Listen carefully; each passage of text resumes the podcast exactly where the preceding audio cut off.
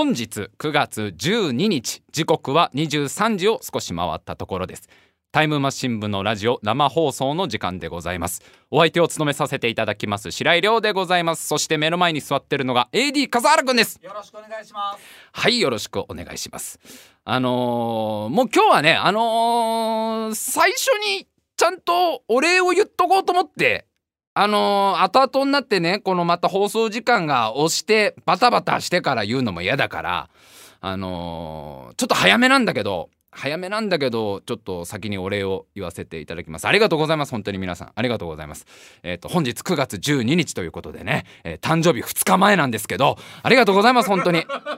本当に皆さんあさってねたくさんの方がお祝いをしてくださるという噂は私の耳に入ってますから。いやもう9月14日。私白井亮もう36歳になるわけだけど。いやあのこのねコロナのこの大変な時期にそんな大きい会場を抑えてもらわなくてもいいんだけど大変じゃない？やっぱり今こう大きい会場を用意してまあ生誕祭的なことをやっていただくのはまあいやそのまあなせっかく準備してもらったから。で僕はねあれなんだよね。当日はあの行けばいいだけなんでしょ？会場に。あの日本武道館だっけ？今回は。日本武道館。どこ押さえてんだっけ？埼玉スーパーアリーナだっけ？どこだっけ？まあ、まあ、その辺ああんまり言わない方がいいか。あんま詮索アトランティス大陸でやるっていう話もちょっと聞きましたけど今回はアトランティス大陸を白井さんのために浮上させようみたいなプロジェクトが15年ぐらい前から動いてるみたいな話をちょっと耳には入ったんですけどまあまあね本当にもうあれですよ。35歳最後の放送なんですよ今日。記念すべき放送ですよ。35歳ラストの放送がこれでいいんですか？こんなスタートで。いやもう本当にねあと2日で36歳になりますけどね。あのこれからもかまってちゃん魂でえ頑張っていきたいと思いますんでね。えぜひぜひよろしくお願いしますというところなんだけどやっとちょっと涼しくなった。ほんのちょっと。まあ今日一応、えー、この関東は雨なんか降ったこともあって気温が少し下がったんだけどまあ今年の夏はさばっかみてえに暑いじゃんって話を毎週してんじゃん。もう。うんざりするぐらい。なんか世界中でやっぱり結構暑かったみたいで。すごいのがアメリカアメリカのコロラド州。真ん中よりちょっと西ぐらい。アメリカの真ん中よりちょっと西にあるコロラド州は73日間連続で32度超えたんだと。すごいよね。もう間に休憩がなかったんだって。ひたすら32度超えの日が73日間も続きましたと。でちょうど1週間前の9月5日9月5日はなんと最高気温38.3度を記録したと。まあだから日本だけじゃないわけよ。普通にそのアメリカとかでもむちゃくちゃ暑かったみたいな。でコロラド州は9月7日月曜日午後2時に33.3度までちょっと落ち着いたんだと。この1回ね38度超えちゃってからのそっから2日後には1回33.3まで落ち着いたんだけど9月8日の火曜日そっからちょうど24時間後9月8日の午後2時に1.1度まで下がったんだと気温が。すごくね何それじゃん33.3度まで落ち着いてからの36度とかじゃん普通。33.3度まで落ちてからの1.1度まで落ちたんだって。何それじゃん。いやこれは本当にそのあったことでその24時間で気温差が約32度やばいよねだからもうあれだよねその温度計のバグかなと思うわけじゃん。コロラド州に住んでる人はさ。だって、その直前までだよ。73日間連続で32度で、今年も暑いなーって言ってたわけじゃん。ほっとほっと言ってたわけじゃん、ずっと。そんで、ね、9月5日に1回38.3度記録して、いやもうバカじゃないの？ってなってて、あ、ちょっと落ち着いたね。9月7日月曜日33.3まだまだ暑いけどちょっと落ち着いたねと思ったら次の日1.1度だよ。だから温度計が壊れたのかな。あー温度計壊れちゃったよ。ってなるわけじゃん。でも温度計壊れたわけじゃない。外雪降ってんだから。前日まで猛暑だったのが急に雪だって。大雪。もうさ意味わかんないよねこんなの。で9月8日の火曜日。の夜にはもう氷点下まで落ちたんだと。もう氷点下1度まで。もう7時の時点で氷点下1度まで落ちたみたいな。いやこれまあなんかまああれでしょう。まあ原因があるわけじゃん。こういう気候のさいきなり気温がこんな下がるなんてのは。何かしらの原因があるわけじゃん。コロラド州のあの土地神様がクーラーつけっぱなしみたいな。土地神様がいるわけじゃん。コロラド山のコロラド神社に住んでる。コロラド大明神みたいなのがいるわけでしょ。コロラド大明神がなんかロサンゼルス旅行するってなった時にクーラーつけっぱなしで出ちゃってあれ霧ヶ峰をつけっぱなしに出ちゃって。霧ヶ峰のでかいやつだよ霧ヶ峰の。だって土地神様が使う霧ヶ峰だから。三菱ルームエアコン霧ヶ峰の。なんかめちゃくちゃでかい土地神用のやつだよ。あれのなんかあれつけっぱなしにして出てっちゃったみたいなやつじゃやつで。それかあれだよね。もうアメリカだからやっぱあのエルサの機嫌がちょっと悪くなったとかでしょ。エルサおかんむり的な。まあ暑いしさとにかくさ。暑いしもうふざけんじゃないわよと。もう氷溶けるし氷の城溶けるし。あともうスイッチが全然当たんないしもう。もうアナは3回ぐらい当選してんのに。なんで私だけコロラド駅前のヨドバシカメラの抽選が毎回私だけ外れるみたいなので。あじゃあもう私だってもありのまま見せますよみたいな。ああそう来るんだったら私だってありのままも見せればいいんでしょみたいな「デイアフタートゥモロー見せてやるわよ」みたいな。まあいろんな原因が考えられるんだけど一応ちゃんと原因が分かってて寒冷前線が通過したことによりそのねコロラド州に寒冷寒冷前線が通過しちゃって強い北風が吹き下ろした結果なんだと。もうさ強い北風が吹き下ろした結果ってさ直前まで猛暑続いてたんだよ。めちゃくちゃ暑い。ね73日間連続32度超え。1回は38.3度超えてるわけよ。でそっから北風が吹き下ろして急に1.1度まで落ちたわけでしょ。完全にこれ北風と太陽のもうリアルなやつじゃんこれもう。だからあれ本気で戦ってたんだね北風と太陽はやっぱ。俺たちはずっとあれはなんつうの童話の世界の話だと思ってたけどコロラド州ではガチンコで北風と太陽が戦ってるやつでしょこれ。なんかあのねコロラド州にいるあいつの服を脱がせ脱がせてみようみたいなあの村人の服をどっちが先に脱がせることができるかなっつってで太陽が先行取っちゃったパターンだよ。ダメだよそこ。太陽は太陽高校だからあの話終わるのにじゃあ俺がやってみようじゃねえかって先に太陽が頑張っちゃったせいで70ね3日間ももう燃えつ燃やし尽くしたわけじゃん自分のことそろそろちょっと燃え尽きそうだわってぐらい。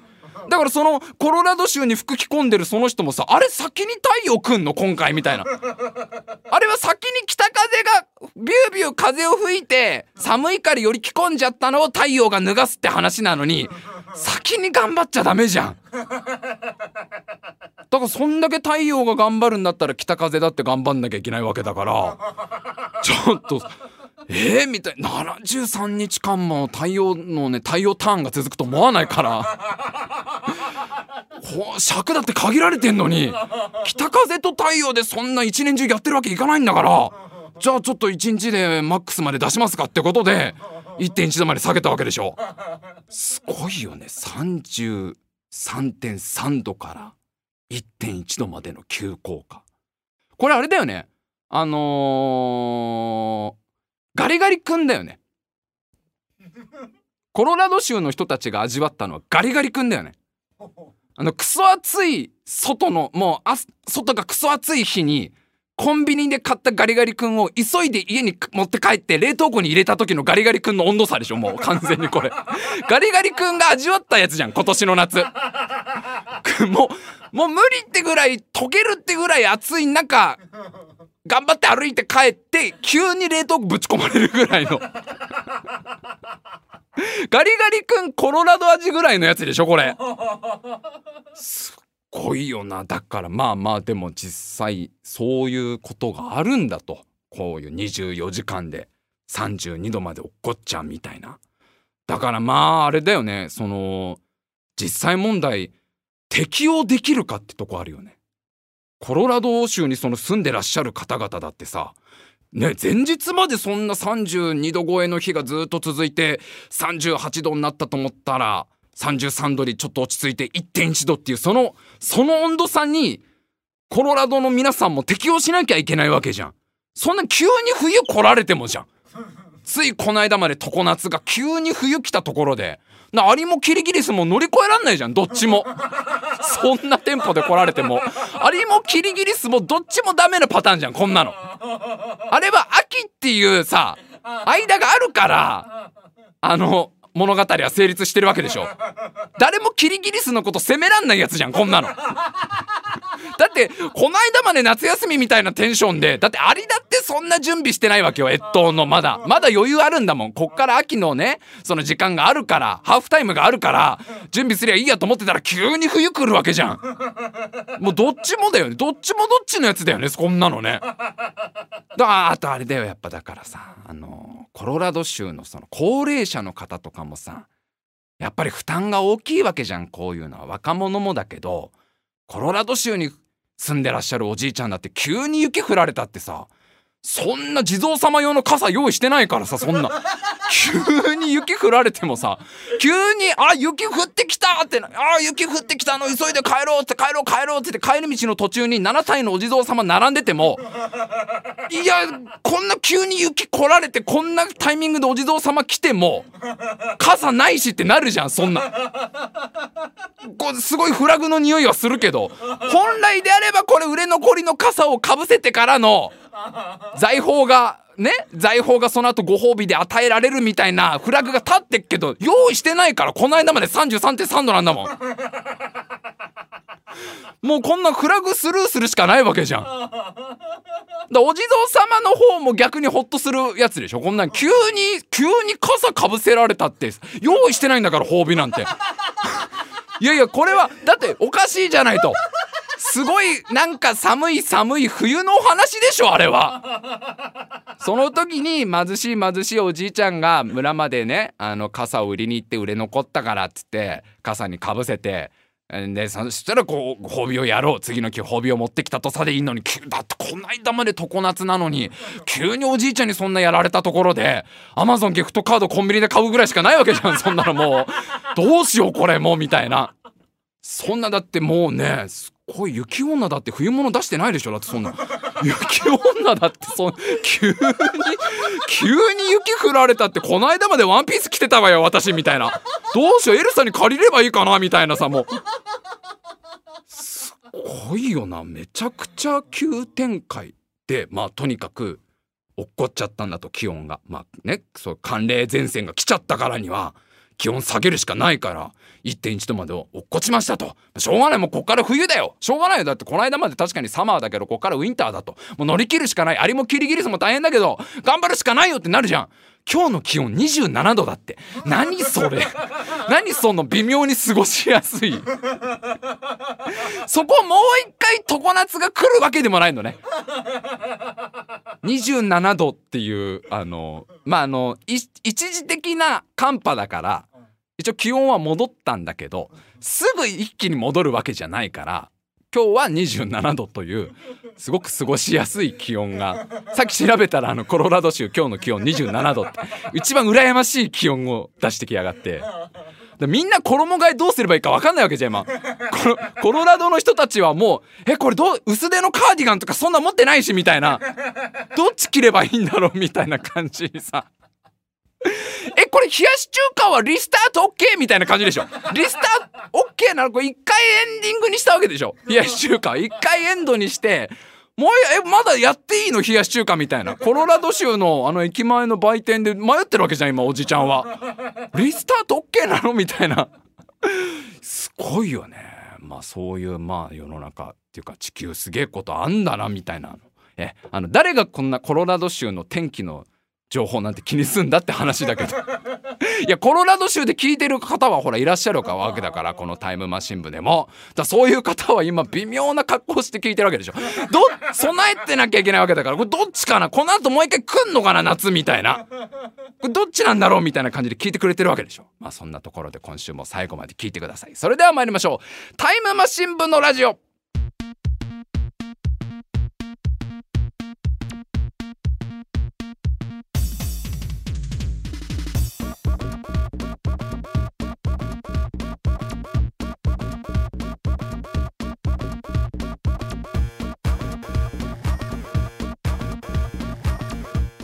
今週も始まりました。タイムマシン部のラジオ。お相手を務めさせていただきます白井亮でございます。そして目の前に座ってるのが AD 笠原くんです。よろしくお願いします。はいよろしくお願いします。あのー、よろしくお願いしますじゃないんですよ笠原さん。あなたは。AD 笠原さん。いやねあの僕はねこのラジオを楽しいラジオにしたいからね。あんまりこういうなんていうのかなお説教みたいなことはしたくないんだよ僕はこのラジオの中でそういうものは放送外でやるべきであってみんなが聞いてる中でね笠原くんに対してあれこれ言うのはね嫌なんだけどもねあのー、おとといですよ。おととい、えー、水曜日ですかねあれは。水曜日合ってるかな。あ木曜日か。木曜日だね。木曜日の夜ですよ。あのいつもね毎週毎週笠原くんとまあ軽く打ち合わせみたいのするわけですよ。こういうニュースがあったんだけどさみたいなちょっと触れたりとかさあと今度こういう企画やってみようよとか。一応毎週まあ1時間なり2時間ぐらいは2人で放送以外でこう打ち合わせする時間っていうのを作ってるんだけどあのー、まあ木曜日もこの間の木曜日も22時から打ち合わせをしようねっていう約束を笠原くんと交わしてちゃんと指切り玄満もエアーでねエアーで。今あのダメだからあのその濃厚接触だから。恋人恋人の濃厚接触になっちゃうからそんな回答結ばれてないから笠原君と。エアーの指切り玄満もしてもう嘘ついたら針1,000本をゆっくり飲ますからな。本当にあの自分のペースでいいから1,000本本当飲めよ。俺は無理にとは言わないから俺は目の前で1,000本ゆっくり置いてくから自分のペースで飲めよ針1,000本っていう約束をしてじゃあ22時に打ち合わせしようねっていう話をしてたんですよ。で木曜日の夜の22時になってよし打ち合わせ笠原君としようと思ってでパソコン開いてさ。でいつもあの直接まあ会うわけにいかないからスカイプでね笠原君とこう話をするんだけどそのスカイプ開いても笠原君のところが一向になんていうのかな退席中のままなわけ。いませんみたいな。笠原さん今スカイプ上にいませんって表示が出てて。でいつもは笠原君の方が早いんだいたい笠原君は結構準備が早いから大体俺の方があの遅れていくことが多いのに笠原君がその22時になってもいないわけですよ。あれ珍しいなと思ってさ。でそのままちょっとまあまあすぐ来るだろうと笠原君のことだから12分待てば来るかなと思ったらこれが全然来ないわけ。なん。どうしたん。だろうと思ってあれと思ってスカイプもどうしたん。でしょうかねって言ってるわけよ。笠原さん。いらっしゃらないですね。どうされます白井さん。いやいやもうちょっと待ってみますわみたいな。なん。でかなと思って。でこれが一向に来ないわけ。3分4分経っても。ちょっとこれかいあれかな？ちゃんとやっぱりあの LINE を送った方がいいかなと思って。笠原君あの今日22時からじゃなかったっけっていう LINE を送ったんですよ。したらこれが既読がつかない。一切つかない。読んだっていうその記録がつかないわけ。既読が。あれ？と思って。珍しい。既読もつかないなんてことあんまないんだけどなと思って。でそのすぐ後にまたあれ？今日23時だったっけって LINE を送ったの。というのも、まあ、しょっちゅう打ち合わせの時間間違えるからこの2人は俺も笠原くんも。あのー、ね大体1日か2日前に約束して22時からだよって言ったつもりで言ってなかったみたいなのが何回も今まであって何回も今までそれで喧嘩してきたから大体その俺があの22時になっても笠原くんが連あの来ないっつって俺が怒って「どうなってんの?」って言うと「いや白井君この間確かに23時からって言ったよ」っつって「いや言ってないから絶対22時からって言ったから」っつったら笠原くんも頑固だから「いや23時から」って言ったから。23時からって白井君がはっきり言ったの俺はっきり覚えてるから。いやいやいや俺の記憶力の方が絶対いいから笠原君より。そのたった1時間のためにまあほんとエアーで殴り合いだから。お互いその剣圧を飛ばす殴り合い。拳の圧をインターネットに載せて送り合うような殴り合いをするぐらい。しょっちゅうまあ今まで何回もそれで喧嘩してきたから。最近あの気づいたのよ。大体俺が言ってない。大体その約束の時間を言った言ってない問題は大体俺のせいっていうことが多いから。あれ今回も俺もしかしたらあれかな。いつものやつかなと。自分では22時からって言ったつもりだったのがなんか23時ぐらいとか言っちゃったのかなと思って。23時だったっけって LINE 送ったわけ。そしたらこれも既読つかないわけ。は？みたいな。え？そんなことってあるみたい。なこっちがちょっと譲ってさ僕が間違えてたかもねみたいなテンションで送ったのにこれも既読がつかないわけ。あれ？みたいな。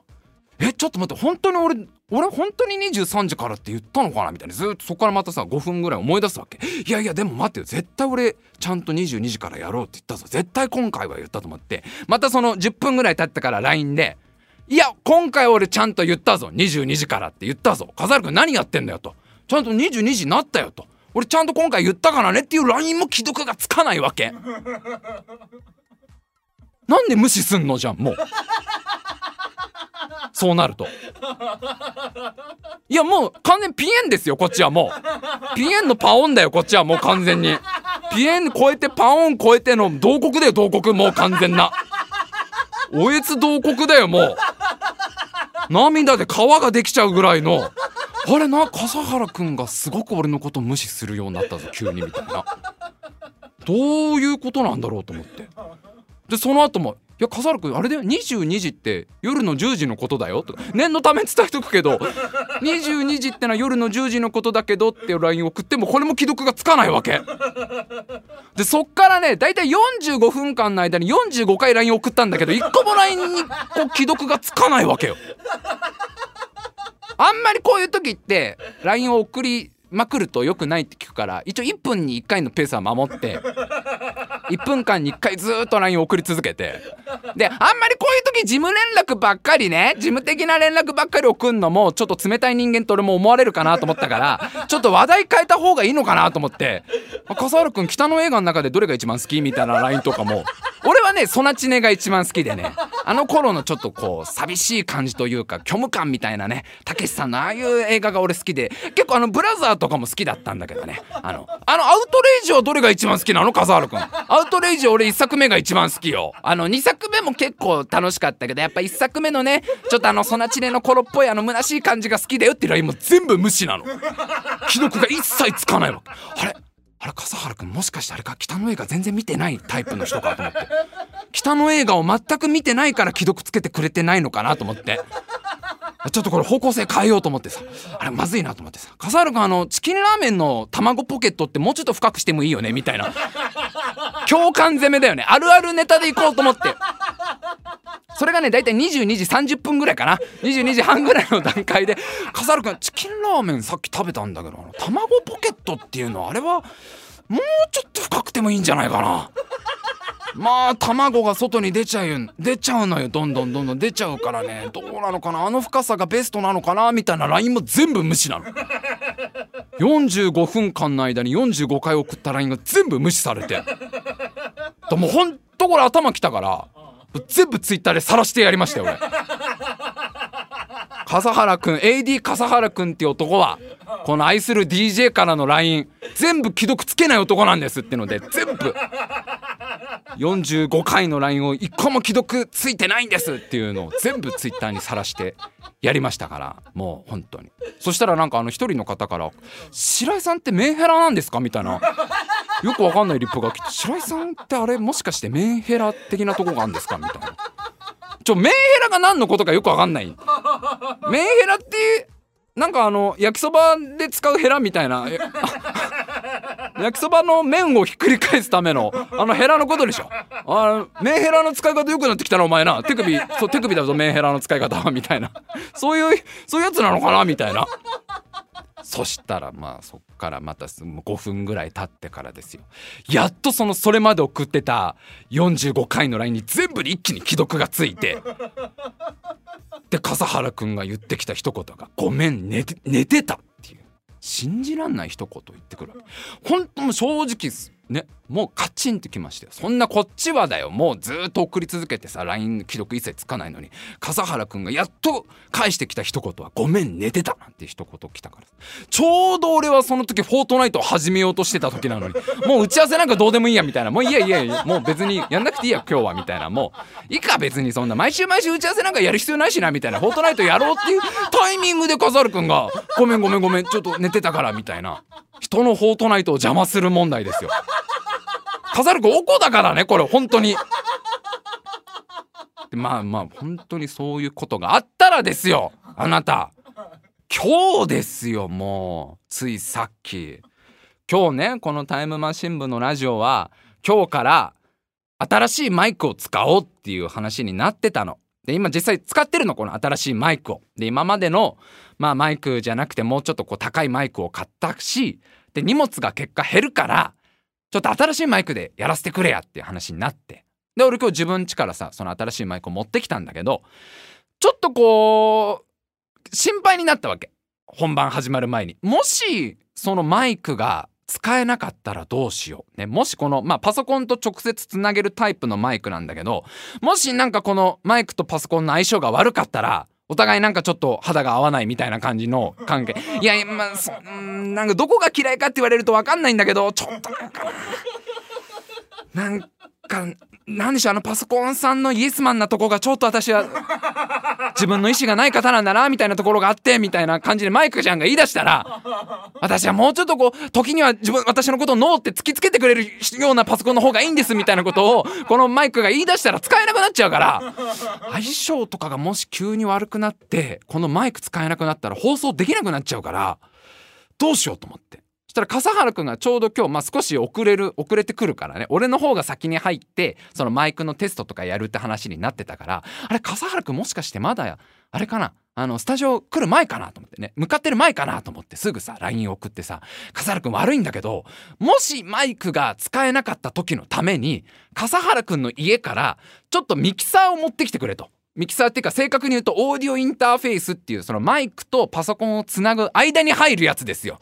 マイクとパソコンがどうしても仲悪い時にまあまあまあまあまあ今日のところはって言ってくれる存在がいるわけ。オーディオインターフェースって。僕を通してください。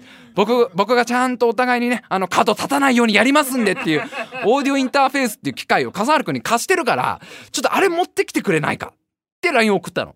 そしたらそれはもうすぐ既読ついて。ですぐ返信来て。あそういうことだったらちょっと今職場出たとこだから一回家帰るよっつってさ笠原君言ってくれてさ。でそのじゃあ申し訳ないんだけどそのスタジオ来る前にちょっと一回持ってきてくれや。でそこで終わったわけ。で俺一人でこのちょっと前にスタジオ入ってこのマイクとパソコンつないだらまあ人がまあ愛し合ってるわけ。まあ仲いいわけこのパソコンとマイクが。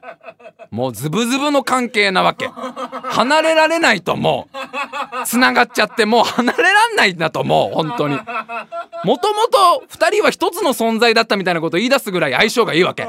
うちのパソコンとマイクが。あ全然俺が心配することなかったなと思って。あなんか全然問題なく放送できそうだなと思って。であやばい笠原君に一回家帰ってその機材持ってきてくれなんて言っちゃったから悪いなと思って笠原くんごめん。あのマイク使えたからあれあのオーディオインターフェース大丈夫だよって LINE 送ったら無視するわけよ笠原さんが。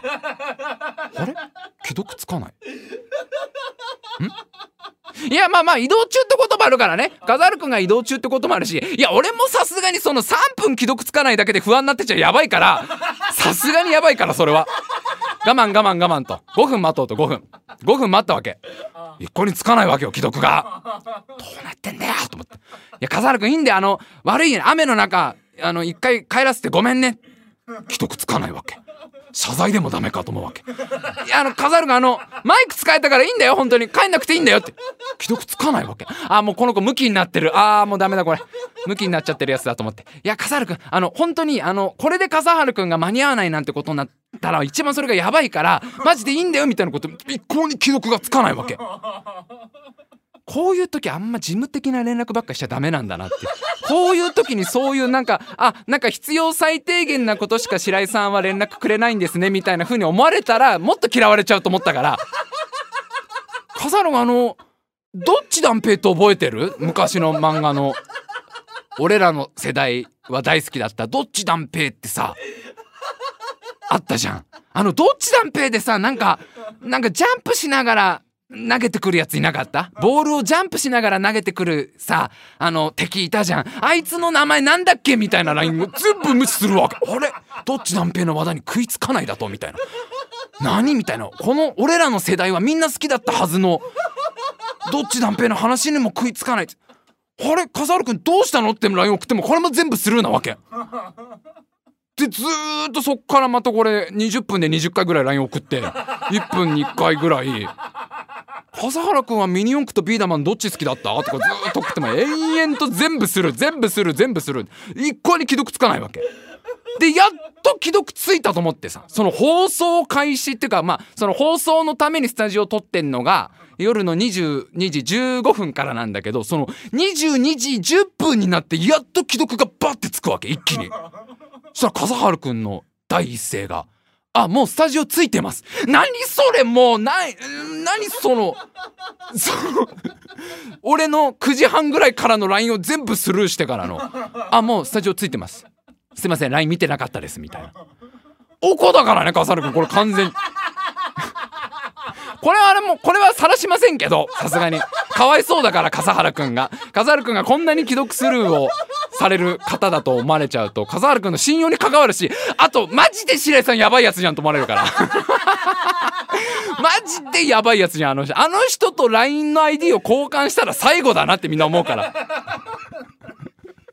これ以上これ以上こういうことを晒し続けるとあ本当にちょっとあれだあの人とそういうなんかあの LINE は交換しない方が絶対いいんだなと 思われるから。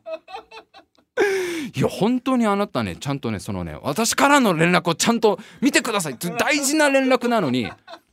で笠原くんは前科がいっぱいあるわけですよ。これちゃんとね言っとかないと本当に白井さんが面倒くさい人っていうので終わっちゃうから。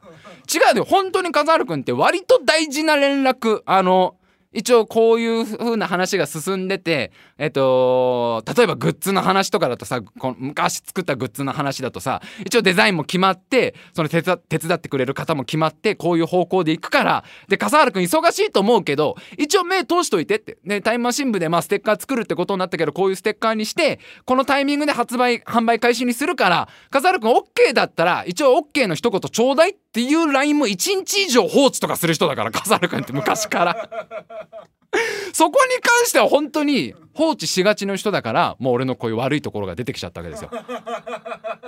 でねあのそんな笠原さんにすごいおすすめのものがあるんですよ。あのさついこの間私ニュースで見つけてこれはもうね笠原くんにぴったりだっていうねスマートコンタクトレンズっていうのが今開発中なんだと。まだ実用には至ってないらしいまだまだちょっと開発段階らしいんだけど今年の1月ぐらいに発表されたのがまあ、そのスマートコンタクトレンズっていう。で、これアメリカのモジョビジョンっていう会社が今頑張って開発を続けてるんだと。で、その発表するまでも、もう秘密裏に約5年間も開発を続けてきた。誰にも言わずに、放課後みんなでこっそり集まってみたいなやつでしょ。バレないように、ツリーハウスに集合してみたいな。モジョビジョンの人たちは学校終わったらみんなあの秘密のツリーハウスに集合してなんか合言葉みたいなことを言って愛しさと切なさと心強さとみたいなことを言って 中に入れるみたいなツリーハウスの中でみんな一生懸命秘密裏に開発を続けましたと。である程度形になったから発表しますってなって。今年発表されたのがそのスマートコンタクトレンズもうほんと名前の通りスマホのコンタクトレンズ版なやつですよちょっと前にさ Google がスマートグラス？スマートグラス？まああのメガネだよね要はメガネのスマホみたいの作ったんだけどなんかあんまりうまくいかなくなってちょっと途中でこうやめたみたいなのがあったんだけどそれのコンタクトレンズ版っつうのがあんだと。でこれ何がすごいって画面がほんとコンタクトレンズの中に入ってんだと。もうねそのディスプレイのサイズが今まで作られたディスプレイの中で最小なんだって。ボールペンでこうちょんって点を書くじゃん。その点と大体同じぐらいのサイズのディスプレイが搭載されてるスマートコンタクトレンズ。で、これをはめると本当に自分の視界にこういろんなアプリが出てきたりとか、いろんな通知が出てきたりとか、あと、まあ、天気予報とかが出てきたりとかあと地図だよね。マップとかも AR 的な感じでこう目の前に矢印が出てきてくれたりするっていう。まあちょっとしただからもう VR の世界まあ AR かどっちかっていうと AR の世界をそのまま楽しめますみたいのを今作ってますみたいな。笠原くんこれ実用化されたらつけてよ。スマートコンタクトレンズ。そしたらもう俺からのうざいぐらいの LINE がずーっと視界の隅っこに出てくるから。笠原くん用に俺買うからさこれさもうさ。じゃあ俺だって別にねこんなことやりたくないわけだよ。別にあと他の人に対しては本当にこんなことやってないって言っとかないと本当にやばい人。これ線引きが難しいからねこれね。で笠原くんにはこのスマートコンタクトレンズをつけてほしいわけ。もう。そしたらあなたもあれですよ。ずっとあの外せないようになんかこうね。あのアロンアルファかなんかで止めればいいんでしょ？この。わかんない。どうやればいいのか分かんないけどアロンアルファにアロアロンアルファつけますから私が。で目につけていただければ。もうずっと俺のねあの LINE の通知が画面の右端、ね、視界の右端の方でずっと「笠原くんあの一番好きだったゲームボーイのソフト教えてよ」ポケモン以外でポケモン以外にしてポケモン以外って言っとかないとみんなポケモンって言っちゃうから教えてよみたいな。なんかずっと24時間ずっとあのー、あれだから外せないようにするから寝てる間もずっとそのコンタクトつけてもらうから。夢の中でもずっと俺の LINE の通知来てるから笠原くんがせっかくもうすごくいい夢を見ててもめちゃくちゃ人に言えない感じの陰夢を見てても もうまあ笠原くんの欲求が全部反映された。角材で角材を使ったすごい極めて特殊なプレーンみたいなやつを。笠原くんが笠原くん自身も気づいていない欲求が反映された陰夢を見るわけですよ。角材をそんな風にそこに押し当てるなんてみたいなそんな陰夢を見てる途中でもあのよーくゆ見ると夢の右端の方に俺の LINE がずっと来てるわけ。笠原くんあの例えば自分のことを野菜に例えると何かなみたいな。俺ね俺はねブロッコリーなんだけど笠原くんは何かなちょっと教えてくれないかなみたいな。あなたが既読をつけない限り私のこういう行為は終わらないんですよ笠原さん。でこれを定期的にツイッターで晒していきますから。あの言っときますけどね。ツイッターのフォロワーとこの番組のリスナー全員僕の味方ですから。白井さんがやってることは間違いじゃないだから。みんなのスタンスは。ちょっとね LINE をさらすとか本当は良くないんだけどねもうすごいよその既読が1個もついてない45個の LINE がずらーってツイッターに並んでんだからまあまあもしかしたら何人か不安になった方いらっしゃるかもしれないけど白井さんっていうのはそういう人だからっていう一言で済ますしかないからこれも。はいそしてあの今日はですね実はこの後、えー、と生放送を聞きの皆さんに伝えておきたいんですけど、えーちょっと新企画をこの番組の後にやろうと思いますので、えーうまくいけばアーカイブに残す。うまくいけばってハードル上げない方がいいな。まあ普通にちゃんとややあのー成立すればアーカイブにしますけどあのこれはどうにもならんなと思ったら生放送をお聞きの皆さんだけが楽しむ。ちょっと本当に打ち合わせの時に思いついた。ちょっとこういう内容のやつやってみるかみたいのをこの後やりますので、えーもしよろしければお付き合いいただけたらなと。はい、えーではメールアドレスいきましょう。メールアドレスはタイムマシン部 at gmail.com タイムマシン部 at gmail.com 現在募集中のメールは怖い話もうちょっとシーズン終わっちゃうからねもしお持ちであれば怖い話を送ってきてくださいあと大阪万博大阪万博2025年ね大阪万博2025で、えー出展されるものもしくは催し物何かしら開催されるものありましたらどんどん皆さん送ってきてください皆様からのメールお待ちしております